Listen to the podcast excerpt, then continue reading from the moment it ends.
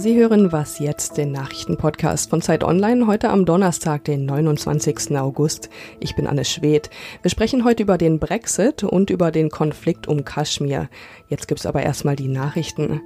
Die Regierungskrise in Italien scheint ohne Neuwahlen gelöst werden zu können.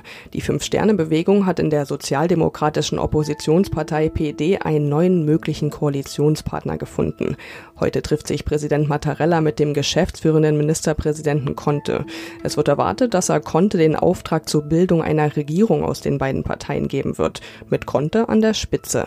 Damit wäre der Plan von Lega-Parteichef Salvini geplatzt. Er hatte die Koalition mit der Fünf-Sterne-Bewegung vor drei Wochen beendet, in der Hoffnung, dass es dann Neuwahlen gibt und seine Partei mehr Stimmen bekommt. In Großbritannien gibt es starke Kritik an der Verordnung von Premierminister Johnson, die Parlamentspause zu verlängern. Innerhalb weniger Stunden haben mehr als eine Million Menschen eine Online-Petition gegen diese Verordnung unterschrieben. Hunderte gingen zudem in London auf die Straße. Johnson hatte gestern angeordnet, das Parlament kurz vor dem EU-Austritt am 31. Oktober in eine mehrwöchige Zwangspause zu schicken. Damit hätte das Parlament kaum noch Zeit, um einen möglichen EU-Austritt ohne Abkommen zu verhindern. Mehr dazu gibt's jetzt mit Monia Julia Mayborg. Redaktionsschluss für diesen Podcast ist 5 Uhr.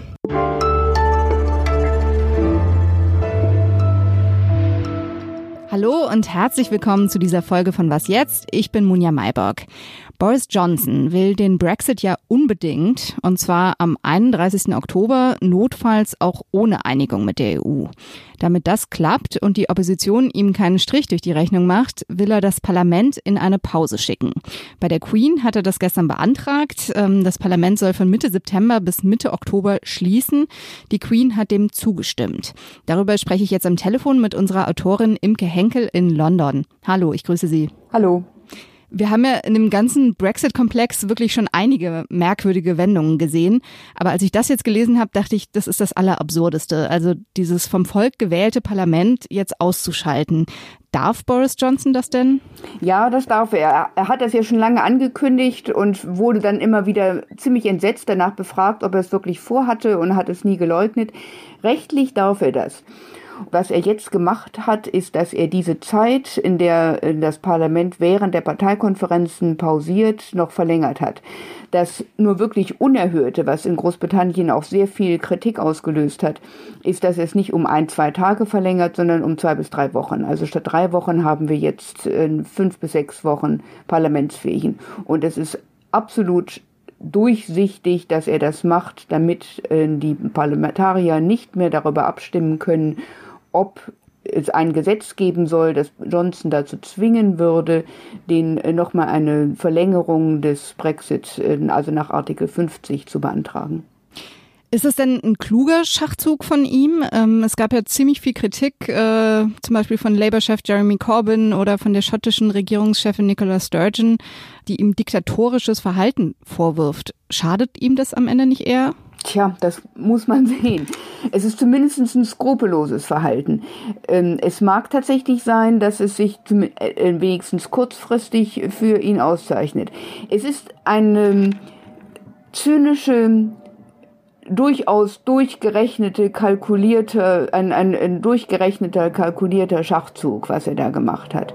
Denn so sehr, äh, so heftig jetzt Leute wie Nicola Sturgeon von äh, aus Schottland oder auch Jeremy Corbyn oder die Opposition äh, dagegen protestiert oder auch Leute aus eigenen, eigenen Reihen wie Dominic Grief, ähm, so heftig die alle protestieren, das sind letzten Endes ohnmächtige, ein ohnmächtiges Anrennen gegen das, was er gemacht hat. Und äh, die, die Briten sind ziemlich 50-50 gespalten, ob sie einen Brexit wollen oder nicht. Die Umfragen sehen im Moment äh, danach aus, dass sie diesen, viele diesen harten Kurs von äh, Boris Johnson befürworten, ganz gut finden. Und mit dem, was er jetzt äh, durchgedrückt hat, kann er ähm, den auf jeden Fall auch den den Brexit durchdrücken und den Brexit so durchdrücken, wie, äh, wie, wie er das gerne möchte. Tja, wie weit das auf lange Sicht in den nächsten Jahren ein kluger Schachzug ist, das steht noch sehr zur Frage. Und wie geht's jetzt weiter? Es gibt jetzt zwei Möglichkeiten. Also viele sagen, dass dadurch die Wahrscheinlichkeit sehr viel größer geworden ist, dass ähm, die Opposition versuchen wird, ein Misstrauensvotum durchzudrücken. Und das kann tatsächlich passieren. Das Parlament äh, kommt nächste Woche wieder zusammen. Im Moment sind sie sowieso unfähig, also nächste Woche kommen sie wieder zusammen. Und dann kann es sehr gut sein, dass es ziemlich schnell zu einer Abstimmung über, in, zum Vertrauensabstimmung kommt über Boris Johnson. Und es kann auch gut sein, dass er die verliert. Immerhin, wir sollten nicht vergessen, er hat nur eine Stimme Mehrheit und das selbst, wenn man noch diese ähm, Nordiren dazu rechnet. Ähm, aber selbst wenn er die Vertrau Vertrauensabstimmung verlieren würde, hat Downing Street bereits angekündigt, dass äh, Johnson dann nicht zurücktreten wird. Er wird nicht, was eine Möglichkeit wäre, dann äh, die Königin bitten, eine alternative Regierung äh, zu berufen, sondern er wird kurzerhand das Parlament auflösen, also im Grunde genau dasselbe machen, was er mit der Zwangspause zu machen versucht und dann Neuwahlen ausrufen für Anfang November. Und Anfang November ist der Brexit dann passiert. Also äh, das Parlament hat dann keine Chance mehr dagegen anzugehen. Also selbst wenn es zu einem Misstrauensvotum kommt, wird sich nichts ändern. Also ein radikaler Schritt von Boris Johnson, aber wohl kalkuliert. Vielen Dank, Imke Henkel. Gerne.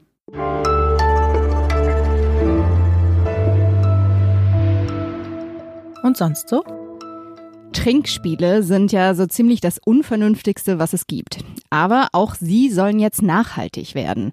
Die Firma Ball Corporation aus den USA will wiederverwertbare Becher für das beliebte Trinkspiel Bierpong herstellen.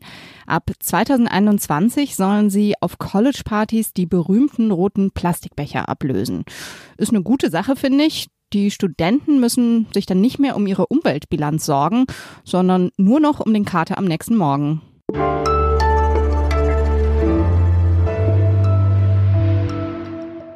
Kaschmir. Das ist geografisch gesehen ein malerischer Landstrich im Himalaya zwischen Indien und Pakistan. Und es ist politisch gesehen Schauplatz eines jahrzehntelangen Konflikts. Seit 1947 streiten Indien und Pakistan um Kaschmir. Die Region ist geteilt. Anfang August ist der Konflikt neu angefacht worden. Indien hat da nämlich der indischen Kaschmir-Region den Autonomiestatus entzogen. Darüber spreche ich jetzt am Telefon mit Britta Petersen in Neu-Delhi. Sie ist Journalistin und Politikberaterin. Hallo, schön, dass Sie da sind. Hallo nach Deutschland. Wie geht es denn den Menschen in Kaschmir? Was wissen Sie? Ähm, was ich Ihnen sagen kann, ist äh, vor allem aus zweiter Hand. Ich selber bin nicht dort gewesen und äh, es dringen auch nicht so viele Informationen hier in Indien nach draußen, ähm, obwohl indische Journalisten dort gewesen sind und mit einigen konnte ich sprechen. Ähm, es ist so, dass äh, äh die Führungsriege der äh, kaschmirischen Politiker aus dem Kaschmirtal nach wie vor unter Hausarrest stehen. Ähm, die Ausgangssperren sind inzwischen aufgehoben, auch die Schulen haben wieder aufgemacht. Es ist aber so, dass viele Menschen ähm, äh, ihre Kinder noch nicht zur Schule schicken und auch Geschäftsleute sich entschlossen haben, ihre Läden nicht aufzumachen, um gegen diese Aberkennung des Autonomiestatus zu protestieren. Warum hat denn der indische Premierminister Narendra Modi gerade jetzt Kaschmir den Autonomiestatus entzogen?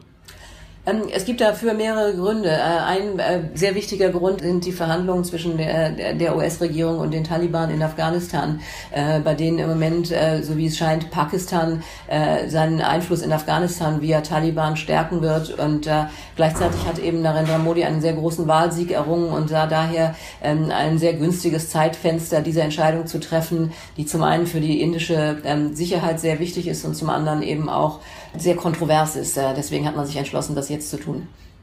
Narendra Modi und seine BGP-Partei äh, verfolgen ja insgesamt so einen hindu-nationalistischen Kurs. Aber wie ist denn da die Stimmung in Indien? Also ist da die Bevölkerung mehrheitlich der Meinung, dass das richtig ist, Kaschmir den Autonomiestatus abzuerkennen?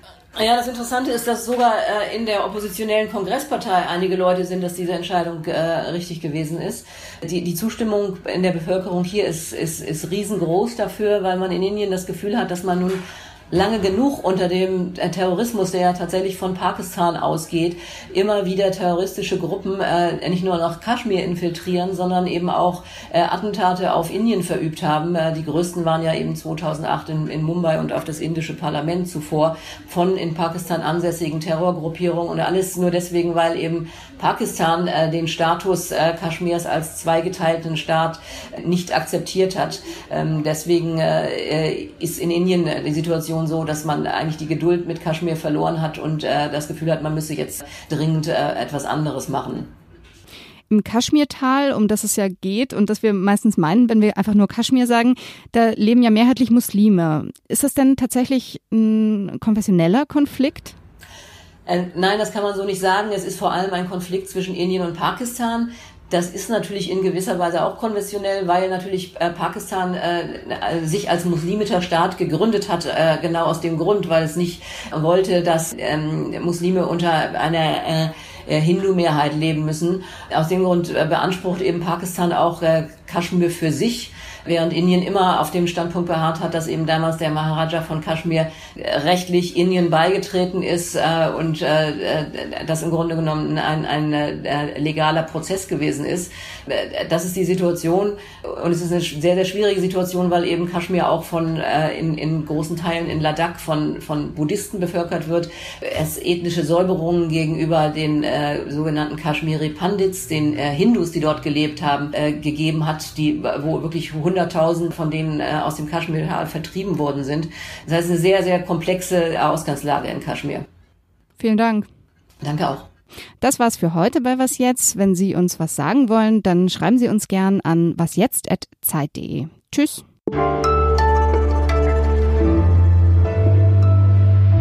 Das Ausland kann sehr wenig äh, tun. Äh, man darf nicht vergessen, dass Indien äh, über Jahrhunderte kolonialisiert worden ist und sich deswegen äh, ungern was sagen lässt.